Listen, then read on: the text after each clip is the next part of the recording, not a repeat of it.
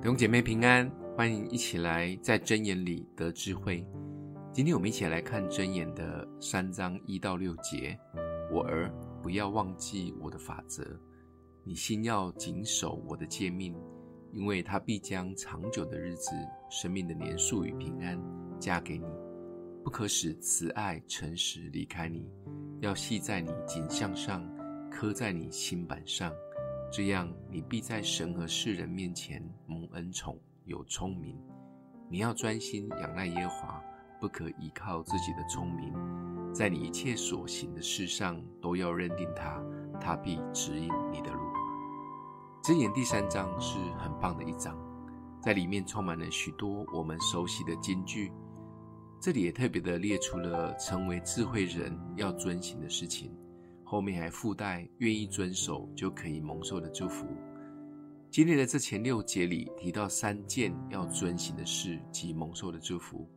遵行主的诫命，我们可以享长寿与平安；持守慈爱与诚实，我们可以蒙恩宠、好名声；专心仰赖耶和华，我们可以蒙引导走对的路。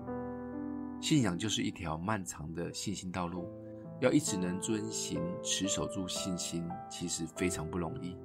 特别当我们走在泥巴路、很窄的路，或者前面有很多分岔路的时刻，真的越走觉得越困难，也迷惘。如果旁边又有一些声音出现，信心的坚持就更不容易了。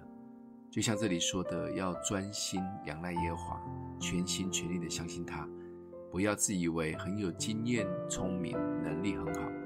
而是在每一件事情上都能全心服在主的面前。英文版用了一个特别的字，叫 submit，服服、低头、服从，就像是每一次的祷告，就是用这样的态度来到神的面前，全然的信靠及交托。有一些基督徒常常会问：这一件事情是不是走在神的心意中？这个工作选对了吗？其实做什么不会是重点。只要愿意把每一个工作，无论大小，都是带着这样的心来到神的面前，神自然会一步一步的带领及指引，就像早晨黎明的光一样，会越来越清楚。真的不要急，一步一步的走，每一步都交给主，很踏实的走，这就是对的路了。今天默想的经文在第五、第六节，你要专心仰赖耶和华，不可依靠自己的聪明。在你一切所行的事上，都要认定他，他必指引你的路。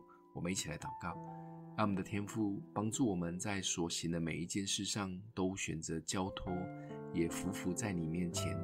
特别在困难的时刻，更抓住信心，不被外面的声音影响。